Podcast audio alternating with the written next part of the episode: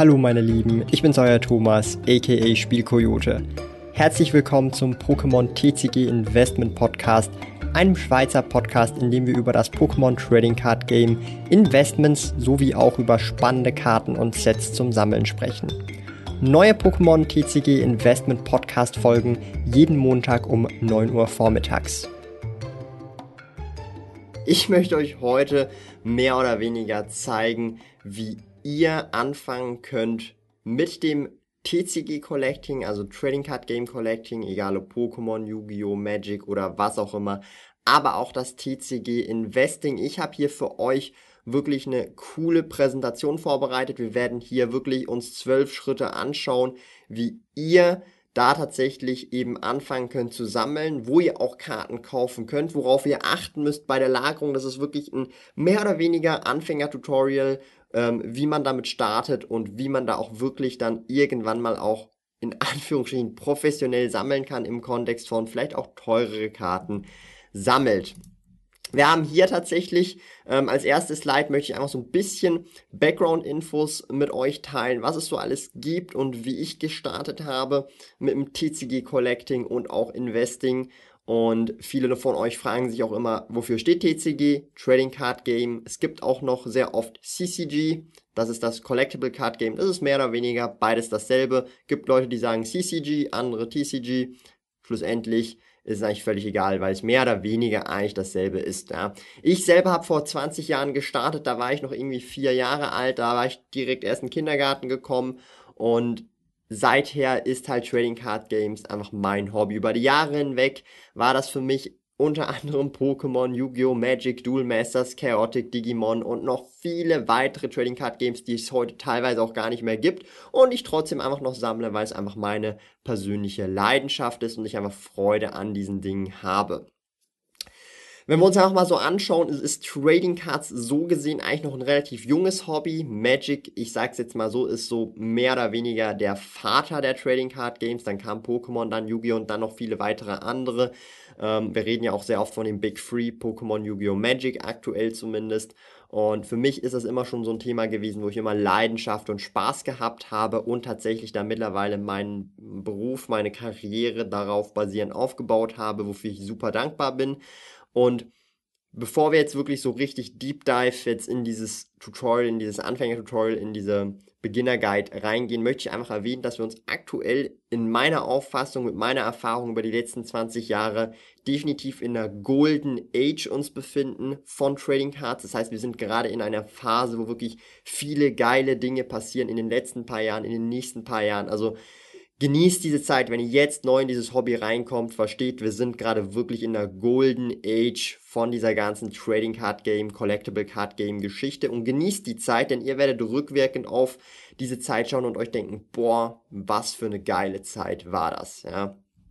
Aber warum mache ich dieses Video überhaupt? Ich möchte erstmal so ein bisschen erklären, Unterschied zwischen Social Media Realität, da man sich wirklich manchmal an den Kopf fassen muss und sich denkt, hey, was ist hier eigentlich genau los? Und zwar auf Social Media, auch wenn ihr Leute seht, die ihre Sammlung posten und was weiß ich nicht alles, ihre Käufe, I don't know, ja, hat man das Gefühl, jeder kann sich einfach alles leisten, ja, und alle haben einfach den längsten Schwanz überhaupt, ja.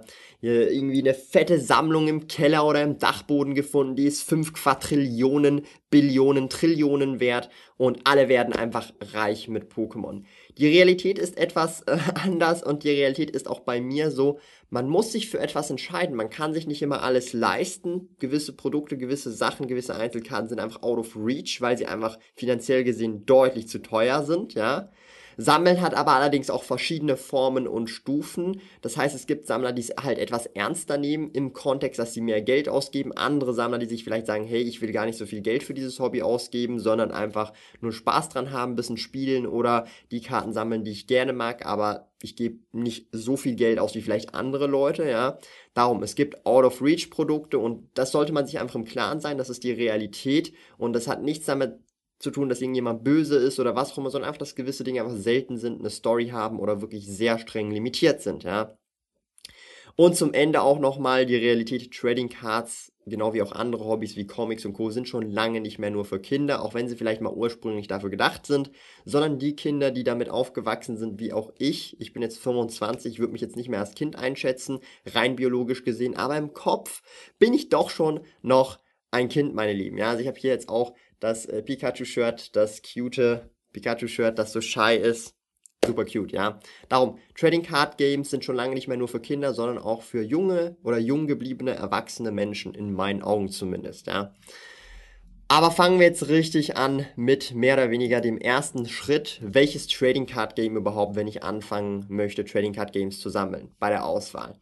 Ich möchte vorweg hier einfach sagen, es ist völlig egal, was ihr sammelt. Ihr könnt auch tote Kartenspiele sammeln und so weiter, sondern ihr müsst einfach das sammeln, worauf ihr Bock habt. Aber um euch mal einen Überblick zu verschaffen, die Big Three, so nennen wir sie auch im Trading Card Game Bereich, sind Magic the Gathering, Pokémon und Yu-Gi-Oh! Das sind so die drei größten Pokémon Trading Card Games. Magic wird von Wizards of the Coast produziert, was von Hasbro mehr oder weniger besitzt wird. Also Hasbro ist die Muttergesellschaft. Pokémon ist oder wird aktuell von Pokémon produziert. Die alten Karten wurden noch von Wizards of the Coast produziert und Pokémon mehr oder weniger ist einfach eine private Firma. Yu-Gi-Oh! Ebenfalls wird von Konami selber produziert, also von Yu-Gi-Oh! selber produziert und ist eigentlich von Konami. Ja, vielleicht kennt ihr das Unternehmen, die machen auch Videospiele und andere Geschichten. Wir haben auch noch ganz viele andere Trading Card Games, ob das das neue Digimon TCG ist, Flash and Blood, Weiß, Schwarz. Wobei Weiß, Schwarz wirklich auch ein sehr spannendes Spiel oder Kartenspiel Trading Card Game zum Collecten ist, weil es doch schon sehr coole Waifu-Karten hat cool ist vielleicht das falsche Wort, aber ihr versteht, was ich meine, ja. Und es gibt natürlich noch viele, viele weitere Trading Card Games, das würde hier den Rahmen sprengen. Es gibt aber allerdings auch viele tote Trading Card Games, Trading Card Games, die gefloppt sind, nicht mehr existieren und nur noch das, was auf dem Markt ist, existiert. Auch das kann man sammeln und ist überhaupt nicht verwerflich. Ich selber sammle auch diverse tote Trading Card Games, ob das Neopets ist, Duel Masters oder irgendwelche anderen Geschichten, die ihr wahrscheinlich noch nie gehört habt und euch denkt, what the hell, ja, Chaotic zum Beispiel und so weiter. Und das kann man natürlich auch sammeln. Natürlich ist es da deutlich schwerer, weil man auch teilweise auch schwieriger an Produkte rankommt und sie trotzdem, obwohl sie tot sind, vielleicht auch teuer sein können, vielleicht aber auch super günstig sind und man sozusagen dann einfach ein günstiges Kartenspiel collecten kann. Ich persönlich, vor allem wenn man jetzt auch anfängt und auch wirklich irgendwie erstmal so ein bisschen reinkommen will, empfehle einfach persönlicherweise eines der Big Three, ob das jetzt Magic, Pokémon oder Yu-Gi-Oh! ist. Und dann kann man da sich so ein bisschen reinarbeiten und dann später kann man vielleicht auch noch mehrere Trading Card Games collecten, weil die meisten Trading Card Game Sammler sammeln nicht nur ein Trading Card Game, sondern tatsächlich mehrere Trading Card Games und das ist völlig normal an der Stelle. Dann kommen wir zum nächsten Punkt, einer der wichtigsten Punkte, wo kaufe ich überhaupt Trading Cards? Ja, was ist die beste Anlauf Anlaufstelle? Ich habe hier euch ein paar ähm, Locations einfach mal eingeblendet. Ich bin mit keiner dieser Locations affiliated. Ich habe keine Kooperation mit keiner dieser ähm, Plattformen, die ich jetzt hier euch gerade vorstelle. Es sind einfach Beispiele. Ihr könnt die auch völlig woanders kaufen. Es gibt noch viele, viele weitere Möglichkeiten. Das würde aber den Rahmen sprengen. Und zunächst einmal eBay. eBay ist für mich einer der besten Anlaufstellen, insbesondere wenn ihr auch ähm, Market Prices und so weiter angucken wollt. Dazu später aber noch mehr Gate to the Games, vielleicht für neuere Releases, Card Market ebenfalls für neue Releases, aber auch Einzelkarten. Ähm, sehr, sehr, spannend. Also so eBay, Gate to the Games, Card Market, das ist vor allem jetzt, wenn ihr vielleicht auch in Deutschland, in Europa einfach allgemein Karten kaufen wollt. Dann haben wir zum Beispiel auch Smith oder Smith Toys, auch ähnlich. Die haben auch sehr oft Retail-Stores, da könnt ihr auch physisch dann vorbeigehen und dort Trading Card Games einkaufen. Halt die neuen Produkte, Vintage-Produkte werdet ihr dort auf jeden Fall nicht finden zum Beispiel. Und dann auch, wenn ihr zum Beispiel Interesse habt am Land von dem Pokémon oder andere Trading Cards ihren Ursprung zum Beispiel auch haben oder auch Yu-Gi-Oh! gibt sogenannte äh, Möglichkeiten wie Bai, wo ihr tatsächlich ähm, in Japan direkt kaufen könnt, zum Beispiel dort dann ähm, sozusagen das Zeug oder die Produkte, die ihr dort in Japan kauft, in so ein Zwischenlager von Bai sozusagen gesendet werden und dann gesammelt werden und von dort nochmal, wenn ihr das, den, die Versandkosten zahlt, dann entsprechend zu euch, zu euch nach Hause geschickt wird. Ja, das ist auch eine Möglichkeit. Da gibt es auch viele weitere Plattformen. Ich habe jetzt einfach eine genommen, die ich persönlich einfach kenne. Aber es gibt noch diverse Dutzende andere Plattformen, die genau dasselbe anbieten. Aber das sind einfach ein paar Beispiele. Ihr müsst nicht auf diesen Plattformen kaufen, aber das ist so erstmal der erste Anhaltspunkt, wenn ihr erstmal startet, hey, wo kaufe ich das Zeug überhaupt? Ich habe absolut keine Ahnung. Hier sind ein paar ähm, Anlaufstellen und ihr werdet über die Zeit, wenn ihr sammelt, kauft und so weiter, auch immer weitere neue Ressourcen und Quellen finden, wo ihr Karten kaufen könnt. Wie schon gesagt, also ihr könnt Einzelkarten, Sealed-Produkte und Co. über all diese Plattformen kaufen oder auch über andere Plattformen. Es ist wichtig zu verstehen, dass beim Kaufen von Produkten erstmal das Vertrauen enorm wichtig ist, ja, weil ähm, insbesondere wenn ihr vielleicht etwas mehr Geld in die Hand nehmt und ihr dem Verkäufer nicht vertraut, das ist immer wirklich eine schlimme Angelegenheit. Das ist sehr mühsam. Also schaut, dass dort, wo ihr kauft, ihr Vertrauen habt oder Vertrauen aufgebaut habt, weil ihr mit kleinen Bestellungen angefangen habt und immer größere Bestellungen macht zum Beispiel und nicht vielleicht von Anfang an direkt 500 Euro liegen lässt, sondern bei der ersten Bestellung vielleicht mal nur 30 Euro liegen lässt oder 50 Euro liegen lässt oder so und testet das einfach auch mal aus für euch. Und ähm, dann habt ihr vielleicht Worst Case nicht eine schlechte Erfahrung mit 500 Euro, sondern eine schlechte Erfahrung mit 30 Euro. Ja. Was ich aktuell auch noch empfehlen würde, das kommt immer auf die Situation drauf an. Aktuell zumindest ist das so, ich würde Vorbestellungen grundsätzlich vermeiden. Das hat verschiedene Gründe. Erstens mal entweder der Preis oder auch Vorbestellungen werden oft einfach gecancelt und so weiter. Und das Geld ist vielleicht dann schon allenfalls beim Verkäufer und dann wird das zurückstorniert und alles. Also ich würde aktuell zum jetzigen Marktzeitpunkt Vorbestellungen vermeiden. Wenn der Markt sich lockert, zum Beispiel in einem Jahr oder in zwei Jahren, dann kann man wieder sagen, hey, Vorbestellungen sind wieder vollkommen in Ordnung, vollkommen okay, da wird auch nichts mehr gecancelt. Dann ist es auch kein Problem. Problem. Das kommt immer so ein bisschen auf die Marktlage an. Aktuell zumindest würde ich es auf jeden Fall eher tendenziell vermeiden. Dann vielleicht auch noch zum Thema Vintage versus Modern. Auf den Plattformen, die ich euch jetzt gezeigt habe, gibt es gewisse Plattformen, da könnt ihr Vintage und Modern kaufen, gewisse Plattformen, da könnt ihr nur Modern kaufen oder auch nur Vintage und so weiter. Wobei nur Vintage gibt es kaum, aber meistens ist es eine Kombo aus beidem oder nur Modern und darum an der Stelle ist es auch sehr individuell zu wissen, wo oder was möchtet ihr entsprechend kaufen. Und an der Stelle möchte ich auch einfach erwähnen, dass grundsätzlich modern deutlich günstiger ist in der Regel als jetzt zum Beispiel Vintage, vor allem wenn ihr dann wirklich auch in die Higher-Tier-Produkte geht. Ähm, das heißt, modern bietet sich auch in der Regel sehr oft eher an, wenn man gerade erst anfängt, kleines Budget hat und so weiter. Natürlich kann man auch mit kleinem Budget Vintage-Karten sammeln. Es ist aber deutlich schwerer, vor allem wenn man gute Zustände haben möchte an der Stelle. Ja. Dann haben wir hier als nächstes die Marktpreise und äh, also den Markt und die Preise kennenlernen. Auch Preise verfolgen, auch enorm wichtig. Also wie entwickeln sich die Preise von verschiedenen Produkten und verschiedenen Sets, Einzelkarten und Co., die man vielleicht selber besitzt oder kaufen möchte, weil die Preise sind nicht fix, die bewegen sich, die können auch gut und gerne mal um 100% nach oben schellen oder auch um 50% nach unten rasseln. Das kommt immer sehr individuell darauf an. Und ich persönlich würde hier auf jeden Fall, wenn ihr auch Produkte habt, ich habe jetzt hier das Beispiel gemacht, ich habe hier ein paar äh, Produkte einfach als Bild von mir. Das ist meine private Sammlung oder meine Sammlung einfach. Ich habe jetzt zum Beispiel hier links oben ein Phantom Darkness Display von Yu-Gi-Oh! Ich habe das damals für irgendwie 200, 300 oder so gekauft und mittlerweile ist das Ding, wenn wir unter eBay Sold Listings, sehr wichtig, eBay Sold Listings gucken, hat sich das letzte am 2. September für 1750 US-Dollar zuzüglich Versand, also 1800 Dollar verkauft, ja. Das ist natürlich eine sehr interessante Angelegenheit, ja, wenn man sich das mal anschaut. Oh mein Gott, ich habe das für 200, 300 gekauft und das Ding ist jetzt fast das zehnfache wert. Holy smokes, ja. So kann das passieren und bei anderen Dingen kann das eben auch passieren.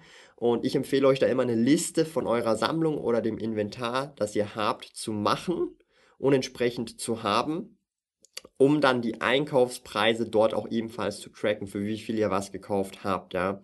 Und sehr wichtig, wenn ich jetzt zum Beispiel dieses Phantom Darkness Display verkaufen würde für 1800 oder für 1400 oder 1500 oder was auch immer, muss ich mir im Klaren sein, dass die Wahrscheinlichkeit, dass ich es in zwei, drei, vier oder fünf Jahren für denselben Preis wiederbekomme, wie ich es verkauft habe, oder für den damaligen Preis, wo ich es für 200, 300 gekauft habe, praktisch unmöglich ist. Ja, dass ich das nie mehr wieder in der Regel vermutlich für diesen selben Preis wieder kaufen kann. Das ist vermutlich deutlich teurer ist, insbesondere bei Vintage-Produkten. Phantom Darkness in diesem Fall ist jetzt ein, äh, Pokémon, ein Yu-Gi-Oh! GX-Produkt, das ist schon relativ alt, also eine relativ alte Angelegenheit. Da sind auch coole Karten drin, wie Dark Armed Dragon und andere finstere Karten oder Jubel-Karten und so weiter. Darum ähm, muss man sich immer im Klaren sein, wenn man auch Produkte oder seltene Produkte, alte Vintage-Produkte verkauft, man unter Umständen diese nicht mehr oder nie mehr für diesen selben Preis wieder zurückkaufen kann zu einem späteren Zeitpunkt in mehreren Jahren oder in einem Jahrzehnt oder so. Das muss man sich einfach immer im Klaren sein tatsächlich, ja.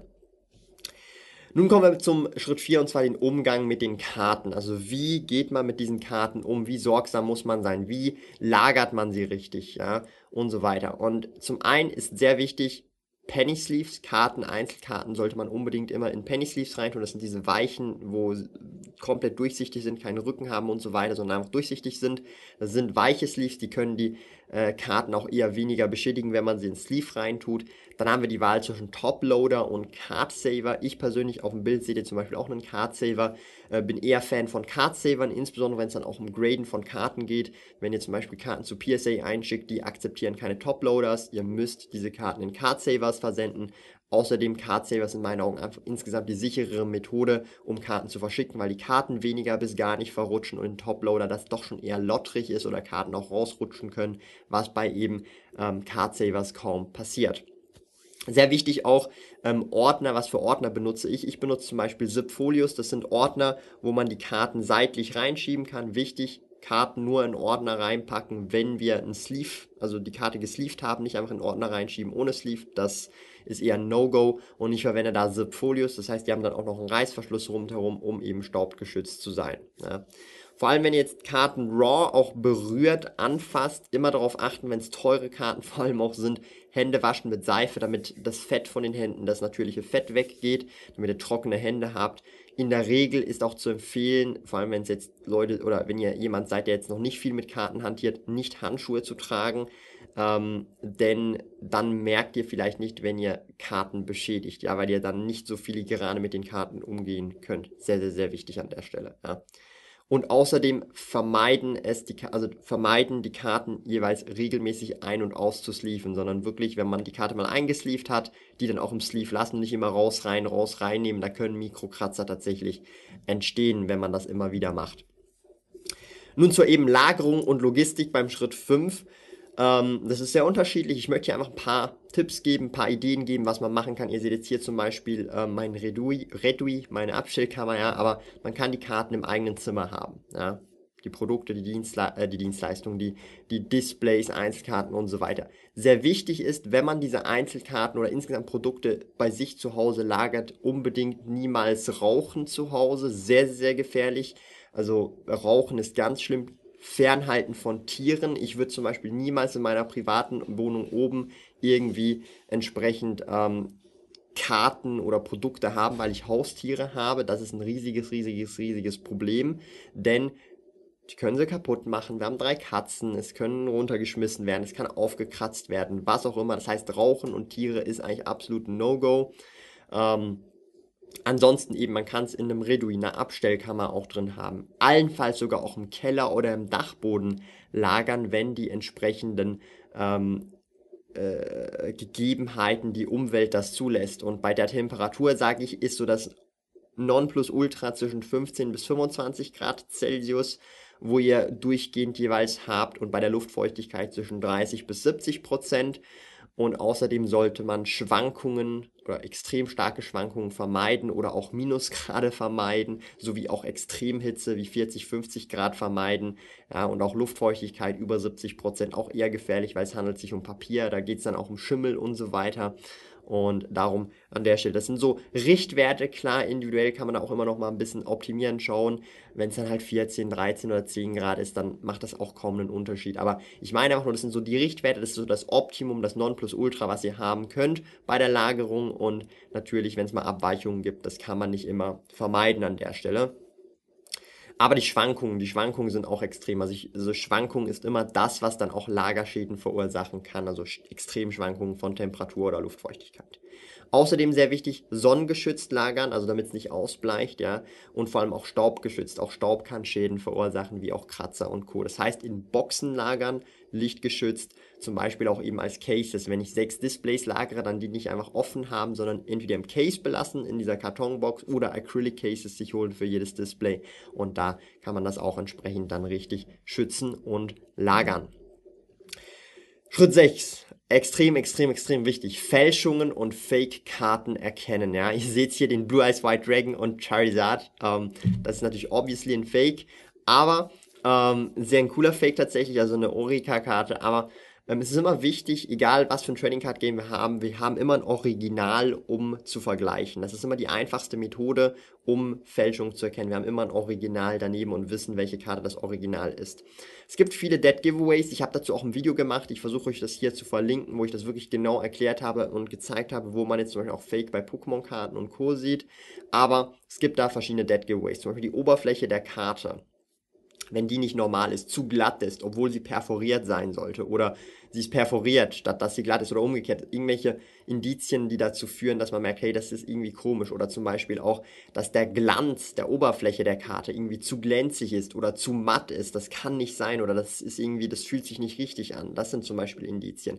Aber auch auf der ähm, äh, äh, Rückseite der Karte, also zum Beispiel bei Pokémon-Karten oder bei Magic-Karten oder auch bei Yu-Gi-Oh!-Karten, auf der Rückseite, das ist meistens ein Dead Giveaway, wenn ich eine originale Karte und eine Fake-Karte die Rückseite vergleiche, da sehe ich meistens relativ schnell schon Unterschiede und erkenne dann, hey, das müsste oder sollte auf jeden Fall eine Fake-Karte sein. Ja?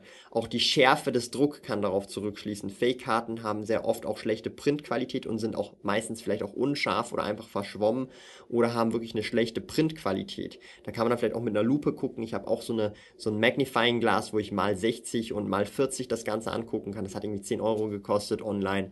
Das ist auch eine Möglichkeit. Aber auch Kontrast- und Farbunterschiede, dass sehr oft Fake-Karten auch schlechte Farben verwenden, die Farben falsch sind oder einfach der Kontrast sehr schwach ist, erkennt man dann auch. Darum immer das Original, wenn möglich, oder eine originale Karte auch zur Hand haben. Ja.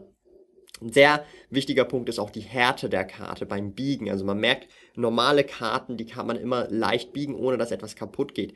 Es gibt dann auch zum Beispiel Fakes, wo, wo das Biegen sehr schwer oder kaum möglich ist, weil es fast wie schon ein Karton, so ein richtiger Karton ist und da merkt man, hey, das muss auf jeden Fall eine Fake-Karte sein, das kann doch gar nicht original sein. Ja. Aber auch die Textur des Papiers, die sieht man auch eben wiederum oft auf der Rückseite oder auch auf der Seite der Karte, da braucht man dann einfach eine Lupe.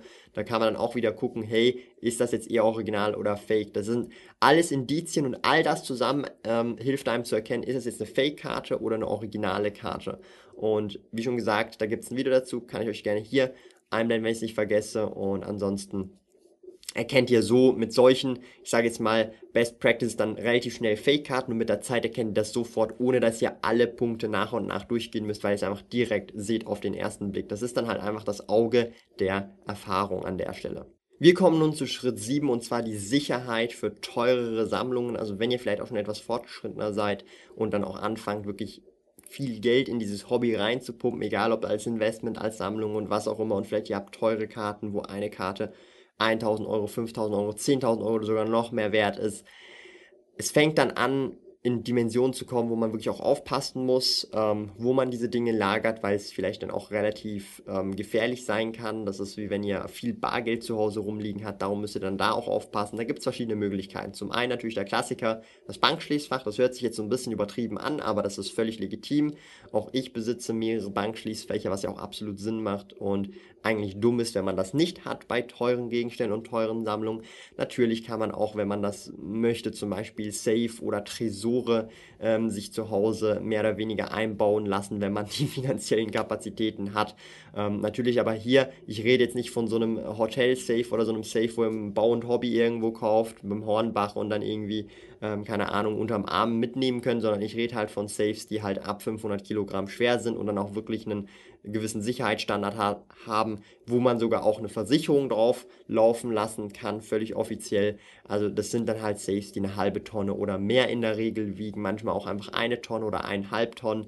Das ist natürlich dann ein völlig anderes Kaliber. Das ist dann, wenn ihr wirklich schon Karten und oder Produkte habt, wo ihr dann mehrere Dinge habt, die einzeln 10.000, 15.000, 5.000 Wert habt und ihr vielleicht in einem Kubikmeter vielleicht irgendwie 200.000, 300.000 vielleicht habt, dann lohnt sich vielleicht sowas aber das müsst ihr dann selber entscheiden. Aber Bankschließfächer sind relativ kostengünstig und tun genau mehr oder weniger dasselbe an der Stelle. Was auch wichtig ist, wenn ihr vielleicht auch verschiedene Locations habt und auch das dann an anderen Orten habt als bei euch zu Hause, Videoüberwachung 24-7, wo ihr immer zuschalten könnt mit Alarmsystem, ist heutzutage dank der ganzen Technologie und alles Digitalisierung super kostengünstig. Also ihr seid da mit 200 bis 300 Euro wahrscheinlich für ein ganzes Setup bereits schon dabei und überall connect und könnt überall live zuschalten und dann auch sofort äh, die Polizei rufen, wenn irgendwas wäre an der Stelle und dann eben halt Versicherung die man dann halt auch entsprechend machen kann. Wobei Versicherung mit Collectibles immer so eine schwierige Sache ist, weil es dann sehr oft auf den Einkaufspreis geht und der Marktwert manchmal nicht so relevant ist. Also bei Versicherung finde ich persönlich, das ist dann schon eine sehr tricky Angelegenheit, ja. Auch eine gute Möglichkeit ist eben verschiedene Locations, ja. Sei es mehrere Bankschließfächer an verschiedenen Locations bei verschiedenen Banken, ähm, verschiedene Orte, wo ihr Dinge lagern könnt, sozusagen, wenn ihr jetzt nicht nur bei euch zu Hause Dinge lagert, sondern vielleicht auch bei euren Eltern oder irgendwo anders, ihr mietet was an und so weiter. Das sind alles Möglichkeiten, um das Risiko mehr oder weniger zu minimieren, dass irgendwas halt passiert oder auch irgendwelche Leute denken, hey, ich, ich breche jetzt da ein und klaue jetzt hier irgendwie, keine Ahnung, Charizards oder was weiß ich, ja. Ähm, und außerdem auch vielleicht nicht jedem direkt erzählen, wo ihr Dinge lagert und ähm, damit, dass ihr oder dass ihr das nicht an die, irgendwie an die große Glocke hängt, hey, an dieser Adresse habe ich meine ganzen Produkte oder whatever, ja. Auch sehr wichtig. Anderer Punkt, das ist auch vielleicht so ein Punkt, den über, das überlegt man sich gar nicht so oft. Es ist Papier, es ist, es kann verbrennen und ja, wir wissen es, ja. Es, kann immer mal irgendwas passieren, Unfall passieren, Feuerlöscher in der Nähe haben, allgemein Feuerlöscher ist ja sowieso immer was Gutes. Darum solche Geschichten auf jeden Fall auch im Hinterkopf haben. Feuerlöscher kauft man sich im Baumarkt einmalig und dann, wenn was passiert, dann ist man wenigstens safe in dem Kontext und kann reagieren. Also das ist eine sehr wichtige Möglichkeit und eine gute Möglichkeit, um auch da solche Risiken vorzubeugen. Nicht jetzt nur für die Trading Card, sondern auch für äh, die Gesundheit, das Leben und so weiter, wird euch dieser Feuerlöscher auf jeden Fall um einiges weiterhelfen in der ernsten Situation. So, wir haben Schritt 8. Was kann ich mir leisten? Ja. Je länger man im Hobby ist, umso mehr versteht man, dass man sich weniger leisten kann, als man sich eigentlich denkt. Ja, weil je tiefer man ins Hobby geht, umso mehr sieht man, hey, es gibt immer teure Sachen, teure Sachen, noch seltenere Sachen, noch ältere Sachen. Und man muss einfach seine Grenzen kennen und auch nicht neidisch sein auf andere Leute, die sich gewisse Dinge leisten können. Ich kann mir zum Beispiel locker Legend of Blue Eyes White Dragon Unlimited Displays leisten. Ich habe auch mehrere Displays davon und ja, die kosten doch schon eine Stange Geld an der Stelle. Es gibt aber andere Dinge, die ich mir bei weitem nicht leisten kann und auch nicht leisten werde in, in der nächsten Zeit, sei es jetzt ein Base Set First Edition Display von Pokémon oder was auch immer. Aber ich bin da nicht neidisch, sondern ich kann einfach verstehen, hey, ich kann mir das halt einfach nicht leisten zum jetzigen Zeitpunkt und ich muss es akzeptieren. So ist das Leben halt. Man kann nicht alles im Leben haben und man muss sich manchmal auch entscheiden. Es ist wie damals als Kind. Du darfst es damals nur dieses Booster Pack oder dieses Booster Pack. Jetzt ist es halt auch so, vielleicht sind die Summen etwas größer, aber es ist immer dasselbe Prinzip und deswegen sollte man ja nicht unbedingt einfach neidisch sein an der Stelle. Ja. Gleichzeitig sollte man aber auch sorgsam mit dem Geld umgehen, das heißt eben seine Grenzen kennen. Ja, wenn ich jetzt 10.000 Euro habe, macht es keinen Sinn, jetzt hier für 10.000 Euro ein Display zu kaufen, ja, ähm, weil ich dann sonst gar kein Geld mehr habe zum Leben und auch kein, keine Notreserve habe und kein gar, also man muss auch verstehen, ähm, es gibt schon auch Grenzen. Man sollte sich Grenzen setzen. Auch ich setze mir Grenzen, was ich mir kaufe oder was ich mir leisten kann, damit ich nicht irgendwie, blöd gesagt, privat insolvent gehe. Ja, sehr, sehr wichtiger Punkt. Also das heißt, eine 10.000 Euro Boosterbox ist vielleicht zur jetzigen Situation etwas too much, aber vielleicht in fünf Jahren vielleicht dann doch möglich. Who knows? Ja, darum einfach so ein bisschen ähm, äh, äh geduldig auch sein und langfristig denken.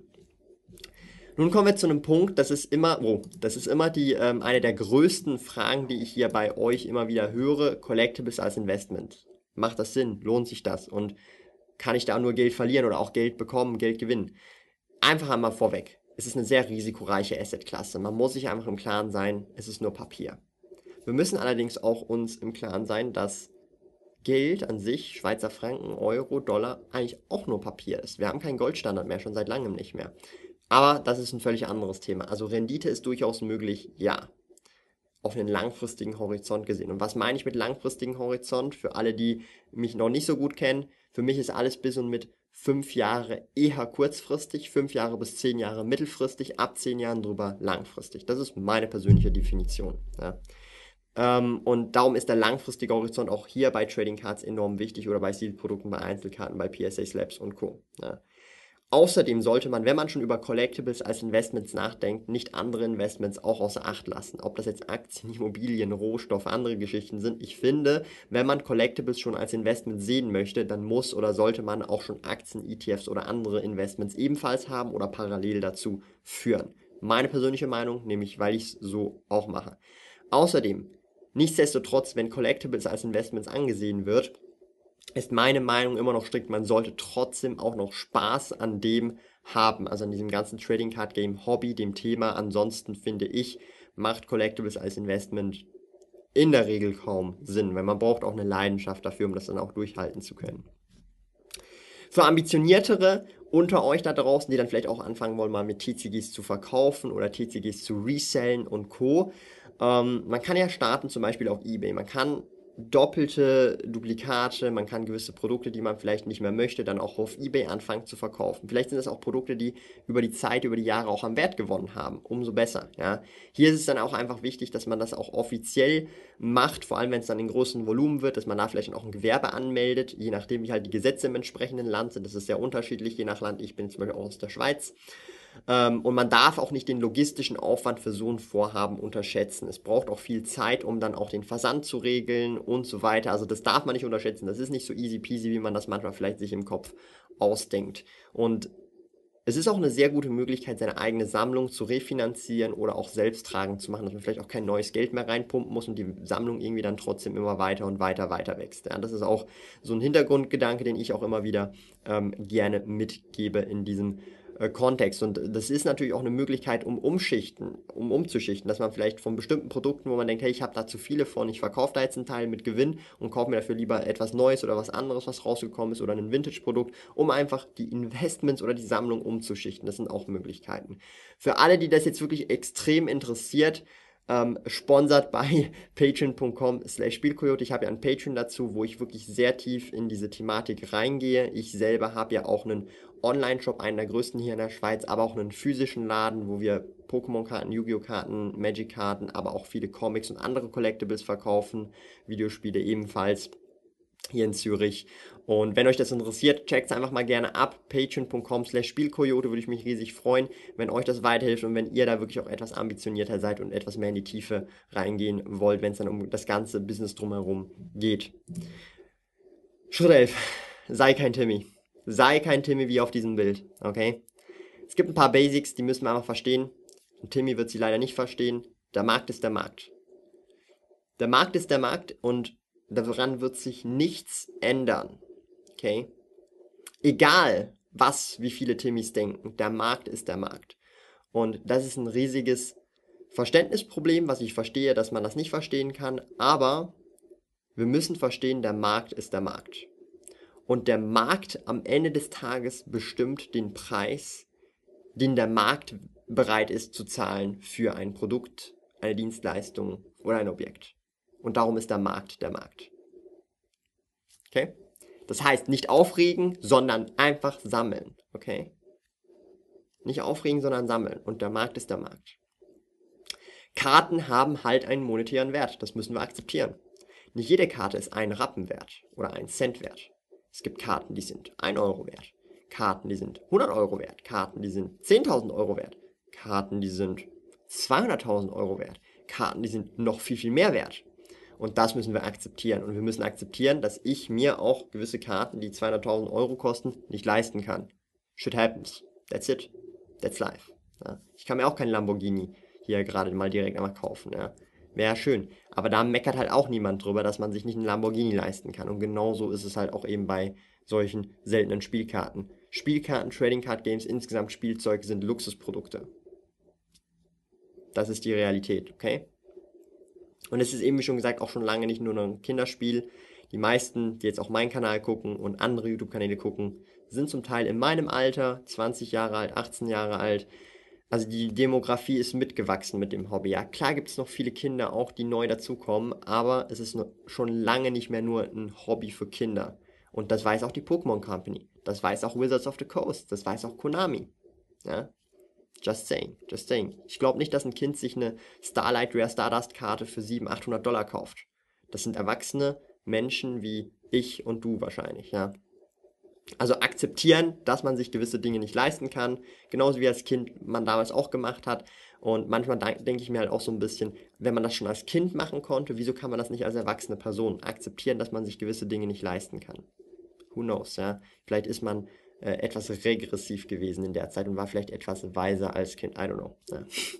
Handle antizyklisch ist auch etwas, was Timmys nicht verstehen.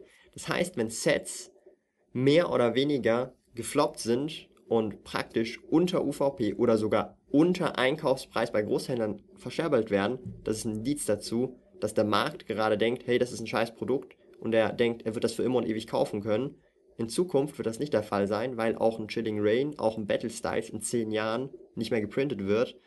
Und dann wird ein Battle Styles Display nicht mehr für ein Honey zu finden sein, nicht mehr für ein 150er zu finden sein. Und das sind halt reale Fact, solange das kapitalistische System da ist. Natürlich gibt es nie eine Garantie, aber die Wahrscheinlichkeit ist relativ hoch aufgrund von der Historie, die wir bisher mit Trading Card Games gesehen haben. Ja. Zeigt mir mal ein Produkt, das 10 Jahre alt ist, das noch unter UVP handelt, von einem der Big Three TCGs. Who knows? Have fun. Letzter Schritt.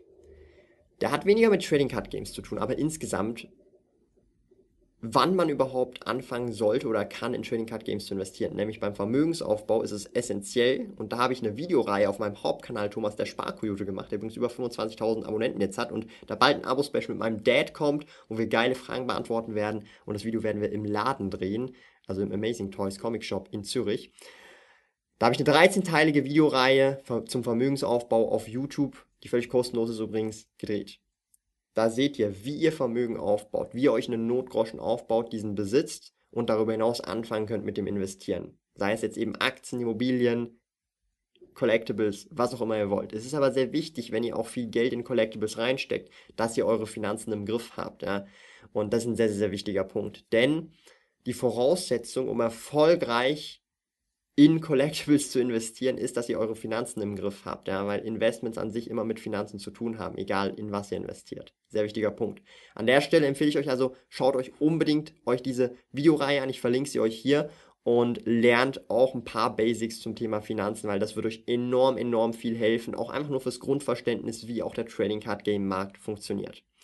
Ein weiterer wichtiger Punkt ist, Collectibles sind illiquide. Das heißt, ich habe zum Beispiel siebenstellige Beträge in Trading Cards, aber ich kann das nicht innerhalb von 24 Stunden liquidieren. Das dauert Monate, wenn nicht sogar Jahre, um diese siebenstellige, also höhere siebenstellige Summe zu liquidieren. Das müssen wir uns immer im Hinterkopf behalten. Das ist nicht so einfach, dann sozusagen, boah, ich habe äh, hab so eine fette Sammlung und jetzt kann ich das auf einmal sofort für eine Million verkaufen. So schaut das nicht aus. Das geht, das geht, das dauert dann. Das ist ein Prozess, bis man dann mal alles mehr oder weniger liquidiert und verkauft hat. Und zum Schluss, meine Lieben, get your shit together. Ja? Wenn ihr unter solchen Videos oder unter anderen Videos irgendwie immer negative Kommentare schreibt, get your shit together. Ja? Get your shit together. Ich meine, wie kann man seine Zeit verwenden, um überall Negativität zu spreaden. Es gibt so viele gute Dinge, so viele gute Dinge, auf die ihr euch konzentrieren könnt, so viele Dinge, wo ihr anderen Menschen helfen könnt. Nehmt diese Zeit, statt negative Kommentare zu spreaden und verwendet diese Zeit für diese positiven Dinge. Ja? Und jetzt bleibt mir nichts anderes übrig zu sagen als enjoy the ride. Bevor ich es vergesse, checkt unbedingt den Patreon von mir ab, patreon.com slash Spielkoyote. Und das Video ist von niemandem anders gesponsert als von mir selber. Also kommt in den Patreon. Ich mein's ernst. Checkt's mal ab, probiert's mal aus. Wenn es euch nicht gefällt, geht ihr wieder raus. Keine Zwänge. Komm schon. Ich habe extra sogar das gute alte SpongeBob TCG rausgeholt. Ja? Ich meine hier, also absolute geile Karten, ja. Das ist der nächste Hype-Shit. Wenn ihr mehr Informationen zum SpongeBob TCG haben wollt und was das nächste Hype TCG ist hier, ja, Hint, kommt in den Patreon. Patreon.com slash Spielkoyote. Lieben Dank fürs Zuhören. Neue Pokémon TCG Investment Podcast folgen jeden Montag um 9 Uhr vormittags. Trete außerdem dem exklusiven Spielrudel Patreon bei patreon.com slash Spielkoyote und lerne von jemandem, der bereits seit 20 Jahren im Hobby ist, seit mehr als 10 Jahren mit Trading Card Games handelt und den größten Schweizer Online-Shop für TCGs führt. Mehr über mich und meine Reise erfährst du auf meinem Kanal www.spielkoyote.ch/youtube.